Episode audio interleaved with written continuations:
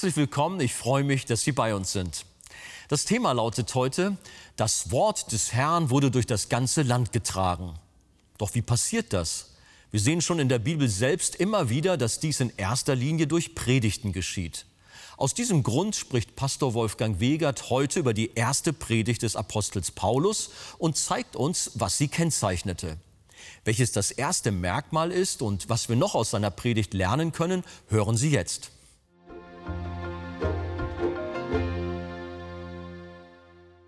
Nun wollen wir aufstehen und ein Vers lesen.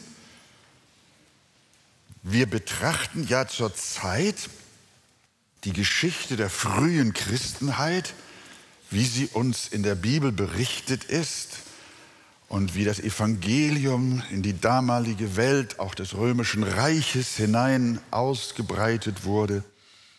Und heute lesen wir aus Apostelgeschichte 13, Vers 49. Das Wort des Herrn aber wurde durch das ganze Land getragen. Dieses Textwort können wir auswendig sagen. Das Wort des Herrn wurde durch das ganze Land getragen. Nimm Platz miteinander. Wir schauen mal, wie das vonstatten ging in der damaligen Zeit. Paulus und Barnabas, wir beginnen bei Vers 14 uns das anzuschauen und auch Vers 15. Paulus und Barnabas trugen das Evangelium buchstäblich durchs ganze Land. Nachdem sie Dienste auf der Insel Zypern hinter sich hatten, setzten sie über in die heutige Türkei, in die südliche Region der Türkei, also von Zypern nach Perge in Pamphylien und dann weiter nach Antiochia in Pisidien. In diesem pisidischen Antiochia gingen Paulus und Barnabas am Sabbat wohin? In die Synagoge. Nachdem das Gesetz und die Propheten gelesen waren, riefen die Synagogenvorsteher, die Obersten, den beiden zu, Barnabas und Paulus. Ihr Männer und Brüder, wenn ihr ein Wort der Ermahnung an das Volk habt, so redet. Das war die beste Einladung, die die beiden je hätten erhalten können. Sofort haben sie losgelegt. So stand Paulus auf, gab ein Zeichen mit der Hand und sprach, Vers 16 in unserem 13. Kapitel, ihr israelitischen Männer und die ihr Gott fürchtet, hört zu. So ähnlich wie wir das immer sagen am Sonntagmorgen. Ihr lieben Leute aus Hamburg und Umgebung, hört zu aber noch mehr, die ihr Gott fürchtet. Bisher haben wir nur Predigten von Petrus und Stephanus gehabt in der Apostelgeschichte. Der Saulus, heute der Paulus, der kam später dazu. Inzwischen ist er Missionar, ist er Verkündiger des Evangeliums. Und hier haben wir das erste Mal eine Predigt von ihm in gedruckter Form vorliegen, zusammengefasst sicherlich. Lukas, der die Apostel geschrieben hat, hat sie uns aufgezeichnet. Und da ist es sehr interessant, die Merkmale dieser Predigt mal anzuschauen. Wie hat Paulus gepredigt, als er anfing? Er war noch gar nicht so lange gläubig. Womit fängt er seine Predigt an? Schaut euch mal Vers 17 an. Jetzt gehen wir mal so ein bisschen der Reihe nach durch. Ihr habt eure Bibeln ja dabei. Da sagte, der Gott dieses Volkes Israel erwählte unsere Väter. Er fängt seine Predigt mit Gott an. Das ist, was wir gleich sehen werden, seine Linie. Der Gott dieses Volkes, Israel, erwählte unsere Väter und er erhöhte das Volk, als sie Fremdlinge waren im Land Ägypten. Und mit erhobenem Arm führte er, Gott, sie von dort heraus. Seine Betonung liegt auf Gott. Gott erwählte. Er erhöhte Israel. Er führte aus Ägypten. Natürlich wissen wir, dass das irdische Instrument Mose gewesen ist. Aber Lukas lässt Paulus zu Wort kommen in seiner Predigt, in der es nicht heißt, Mose führte Israel aus Ägypten, sondern er sagt, Gott hat das getan. Vers 18. Und er, Gott, trug sie 40 Jahre lang in der Wüste. Nicht Mose hat sie seelsorgerlich geführt. Gott hat es getan. Im 5. Mose 1.31 steht so etwas schon geschrieben. In der Wüste hast du gesehen, wie der Herr, dein Gott, dich getragen hat, wie ein Vater seinen Sohn trägt auf dem ganzen Weg, den ihr zurückgelegt habt, bis ihr an diesen Ort gekommen seid. Gott, der Allmächtige, dein Vater im Himmel, ist der alles bestimmende Faktor nicht nur im Leben Israels, sondern auch in deinem Leben. Wenn wir diese Predigt des Paulus jetzt mal auf uns beziehen, dann merken wir, die Predigt ist gottzentriert. Und unsere Frage ist, ist unser Leben auch gottzentriert? Denken wir von ihm her?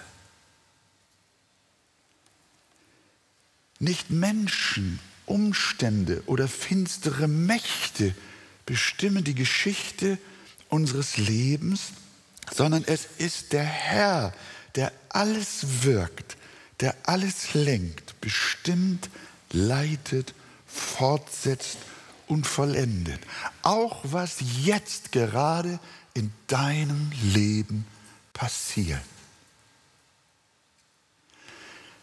Du buddelst dich in deine Vorkommnisse und in deine Umstände so rein und willst deine Sache lösen wie jemand, der ein Knäuel von Fäden auseinanderkriegen will.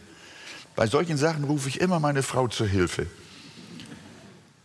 Ich krieg das nicht auseinandergetüdelt.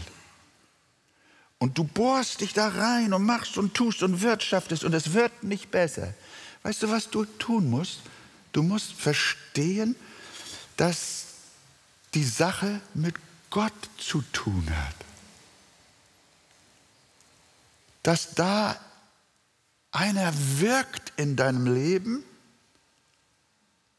du kannst es nicht verstehen, aber versteh einmal, Gott ist es, der alles wirkt, sagt die Bibel. Gott ist, der in deinem Leben wirkt. Und so, jetzt sehen wir weiter, Vers 19, der erste Teil. Und er, Paulus weiter, Paulus spricht nur von Gott, zu den Juden in der Synagoge, in Antiochia, in Pisidien. Und er vertilgte sieben Heidenvölker im Land Kanaan. Ich dachte, das haben die Kämpfer von Israel getan. Ich dachte, das hat Josua gemacht. Die haben doch Kanaan erobert. Nein, Paulus sagt, nein, nein, nein, nein. Gott hat das getan. Er vertilgte sieben Heidenvölker im Land Kanaan und er teilte unter sie deren Land nach dem Los. Waren es nicht die Menschen und ihre Schwerter, die das fremde Land eroberten? Nein, die Erstursache war Gott. Hier lernen wir auch etwas Grundsätzliches. Niemand gehört das Land auf dieser Erde von uns Menschen. Keinem Volk gehört irgendein Land.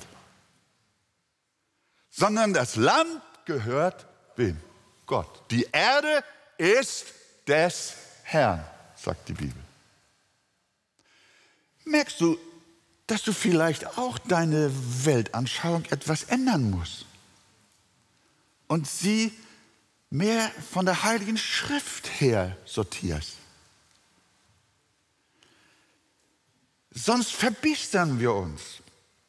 Alles Land dieser Welt gehört Gott und nicht den Menschen. Wenn der Allerhöchste einem Volk das Land wegnimmt, dann verfügt Gott nur über sein Eigentum. Gott schreibt die Geschichte. Der Herr ist, der regiert und lenkt. Und Paulus merken wir, der Mann, der war in dieser Wahrheit so zu Hause. Und deswegen hat er gar nicht so viel von Menschen geredet, was die alles machen und wie sich das so begibt und so begibt und so begibt. Nein, er sagt, Gott hat sieben Nationen das Land genommen.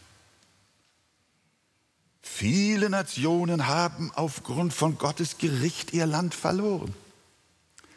Die Landkarte dieser Welt bestimmen nicht Militärs, sondern der Herr Himmels und der Erde. In den Sprüchen heißt es, das Ross ist gerüstet auf den Tag der Schlacht, aber der Sieg kommt vom Herrn. Gott ruft durch die Stimme Jesajas: Ich bin der Herr, sonst keiner, der ich das Licht mache und die Finsternis schaffe, der ich Frieden gebe und Unheil schaffe. Ich, der Herr, vollbringe dies alles. Eine theozentrische Theologie in dieser Predigt. Er vertilgte sieben Heidenvölker in Kanaan und weiter. Und er teilte unter sie deren Land nach dem Los. Stellt euch mal vor, Gott teilte das Land, das er Israel geben wollte und das an seine Stämme verteilt werden sollte, nach dem Los. Gott war es. Sprüche 1633 sagt, der Mensch wirft das Los, aber es fällt, wie der Herr will. Wir sehen, nicht Glück oder Zufall bestimmt die Einzelheiten unseres Lebens, sondern der Schöpfer aller Dinge. Und daran können wir sehen, was für ein Weltbild Paulus hatte. Von Gott her sah er alles geschehen im gesamten Universum. Und die Frage ist, in welchen Kategorien denken wir? Wer ist für dich der Angelpunkt alles Seins und Geschehens? Vers 20 bis 22 geht es weiter. Da lesen wir, und danach, so predigt Paulus, und danach, während etwa 450 Jahren, gab er, Gott, ihnen Richter bis zu Samuel, dem Propheten. Vers 21. Und von da an begehrten sie einen König und Gott gab ihnen Saul den Sohn des Kis, einen Mann aus dem Stamm Benjamin, 40 Jahre lang. Und nachdem er, Gott, ihn abgesetzt hatte, erweckte er ihnen David zum König, von dem er auch Zeugnis gab und sprach, ich habe David gefunden, den Sohn Isais, ein Mann nach meinem Herzen. Da sehen wir, was Paulus weiter glaubte und verkündigte.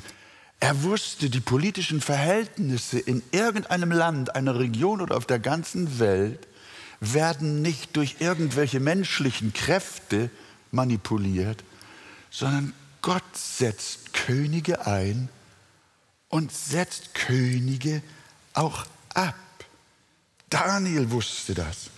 Gepriesen sei der Name Gottes von Ewigkeit zu Ewigkeit, sagt er. Er führt andere Zeiten und Stunden herbei. Er setzt Könige ab und setzt Könige ein. Und später setzt Daniel fort und sagt, der Höchste hat Macht über das Königtum der Menschen und gibt es, wem er will. Da hat einer die Wahl gewonnen. Und wir denken, Volkes Wille hat ihn zum Präsidenten gemacht. Nein, nein, nein, nein. Gott hat es getan.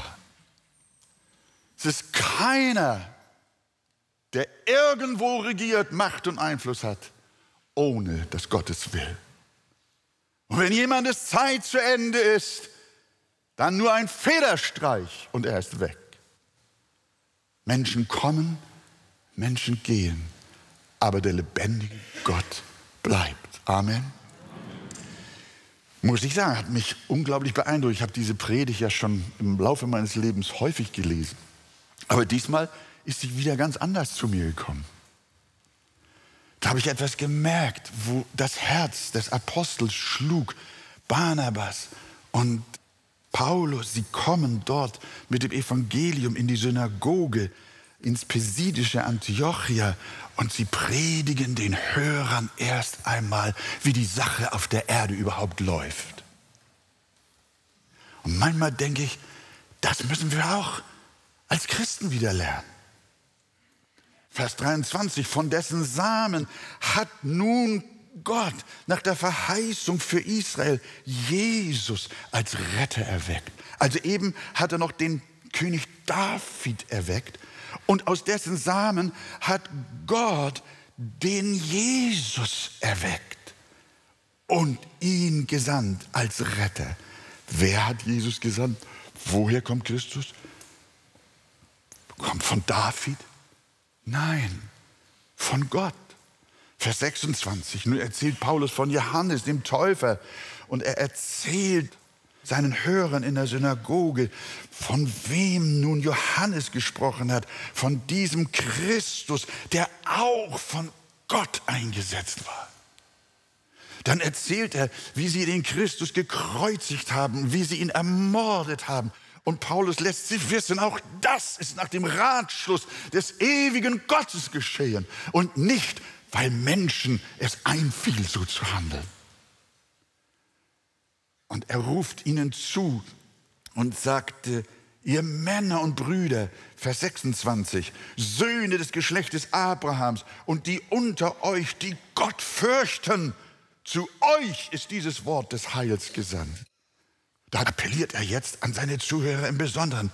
Und er sagt ihnen, pass mal auf, ihr lieben Freunde, dieses, was ich euch hier zu sagen habe, von der Bibel her, von Gott her, das wird euch persönlich nur erfassen und erreichen und zum Heil werden, wenn ihr gottesfürchtige Leute seid.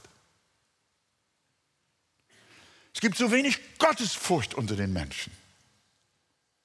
Aber es gibt sie noch. Und er sagt, seid ihr Frauen und Männer, die Gott fürchten. Erkennt ihr ihn als den Schöpfer aller Dinge, ihn als den Dreh- und Angelpunkt des Lebens und alles Seins? Welche Anschauung von dieser Welt habt ihr? Welche Rolle spielt der Herr in eurem Leben? Habt ihr Gottesfurcht? Oder habt ihr ihn aus eurem Leben völlig ausgeklammert? Existiert er nicht mehr in euren Gedanken und auch nicht in euren Überlegungen? Existiert er nicht mehr. Habt ihr ihn aus eurem Leben weggeschafft? Seid ihr gottlos? Oder seid ihr gottesfürchtig? Wenn ihr gottesfürchtig seid, dann hört mir weiter zu. Dann will ich euch weiter erzählen.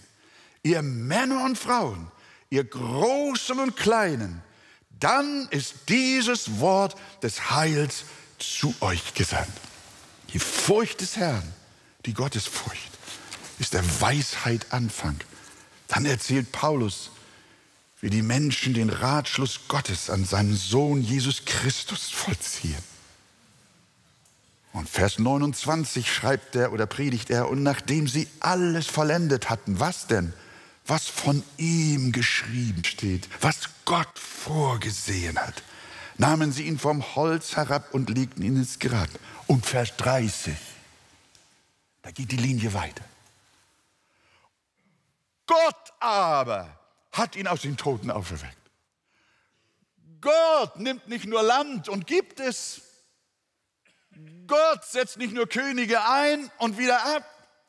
Gott ist nicht nur Herr der Geschichte, sondern Gott ist es, der auch seinen Sohn gesandt hat. Und Gott ist es, der ihn auch aus den Toten auferweckt hat. Es ist der Herr, der ihn lebendig gemacht hat. In Jesu Namen. Amen.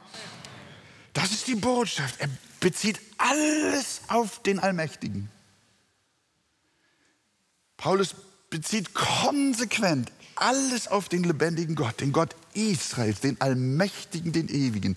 Er regiert und sonst niemand. Er ist Herr aller Herren. Und in dieser seiner Macht hat er seinen Sohn gesandt, ihn um unserer Sünde willen dahingegeben und sterben lassen. Und Gott hat ihn am dritten Tage aus den Toten auferweckt.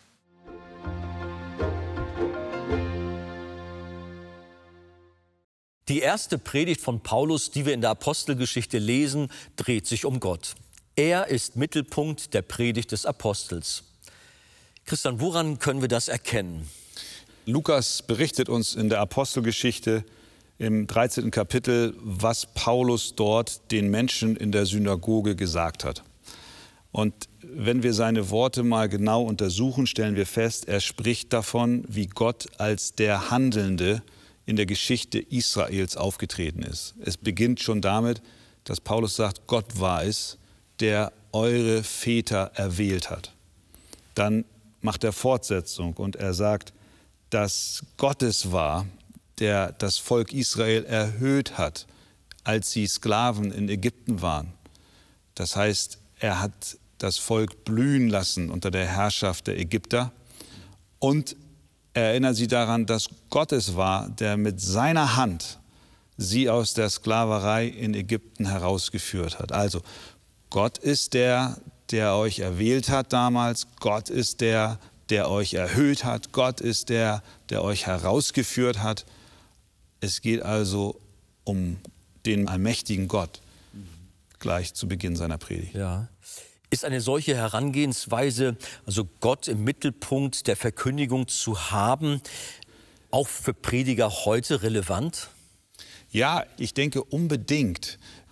Wenn unsere Predigt nicht mehr Gott zum Gegenstand hat und Jesus Christus seinen Sohn, dann werden wir über vieles reden, aber nicht über das, was wir beauftragt sind, weiterzugeben. Wir sehen das in der Apostelgeschichte. Das ist ja so ein Beispielbericht für uns, ein vorbildhaftes Geschehen, was wir dort sehen, an dem wir uns orientieren dürfen, auch als Pastoren und Prediger. Und wenn wir die Verkündigungen der Apostel uns ansehen, dann ist immer Jesus im Zentrum, Gott im Zentrum. Wir sehen da nicht gesellschaftskritische Ansprachen. Wir sehen da nicht Bedenken über Klimawandel, sondern Kern ist immer Christus, Gott, der seinen Sohn gesandt hat. Paulus sagt es den Korinthern, als er dann ihnen schreibt, ich hatte mir vorgenommen, unter euch nichts anderes zu wissen als Christus den gekreuzigten. Damit drückt er aus, das ist Dreh- und Angelpunkt der Verkündigung. Mhm. Wie kann man als Pastor, als Prediger sicherstellen, dass diese Gottzentriertheit nicht aus dem Fokus herausgerät, dass man irgendwie doch abschweift?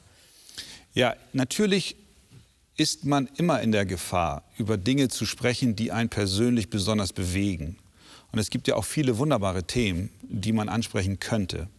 Aber ich glaube, um zu vermeiden, dass wir von der Hauptlinie abgeraten, ist es gut und richtig, wenn wir die Bibel als Basis unserer Verkündigung nehmen und nicht eine Sprungbrettpredigt halten. Das heißt, ein Vers lesen und dann einen Riesensprung zu einem Thema machen und den Vers überhaupt nicht mehr erwähnen, sondern Vers für Vers die Bibel predigen und vor allen Dingen auch die Worte der Schrift sprechen lassen und nicht unsere Meinung dem Text aufdrücken. Das sind, glaube ich, Methoden, Maßnahmen, mittels derer wir den Weg finden, dass wir Gott im Mittelpunkt unserer Verkündigung haben. Ja.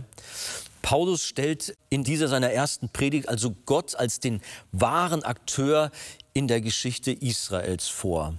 Inwiefern können wir das für unser persönliches Leben anwenden?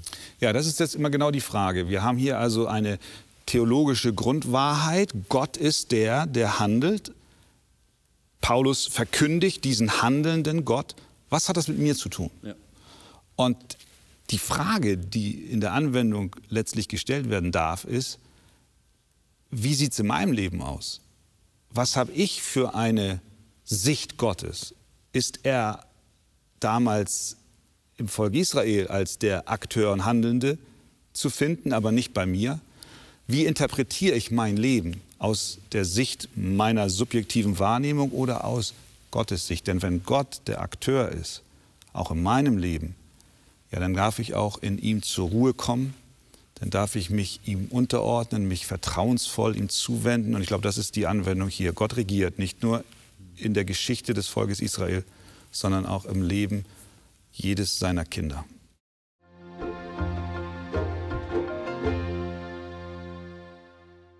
Gott regiert und herrscht souverän über alle Dinge. In dem Abschnitt Der neue Mensch vertraut der Vorsehung Gottes aus dem Buch Das Evangelium Kennen und Genießen von Pastor Wolfgang Wegert finden Sie vertiefende Ausführungen zu den Inhalten der Predigt. Auf Wunsch erhalten Sie ein Exemplar kostenlos. Wir freuen uns über jeden Kontakt zu unseren Zuschauern. Sie erreichen uns per Brief, E-Mail oder zu nachfolgenden Zeiten unter der eingeblendeten Telefonnummer. Näheres zur evangelisch reformierten Freikirche Arche finden Sie im Internet. An dieser Stelle wollen wir allen Zuschauern, die für uns beten und uns auch mit ihren Spenden helfen, ganz herzlich danken. Damit haben Sie Anteil an der Verbreitung der guten Nachricht von Jesus Christus. Über eine Spende auf die eingeblendete Kontoverbindung würden wir uns sehr freuen. Für heute verabschiede ich mich und wünsche Ihnen Gottes Segen.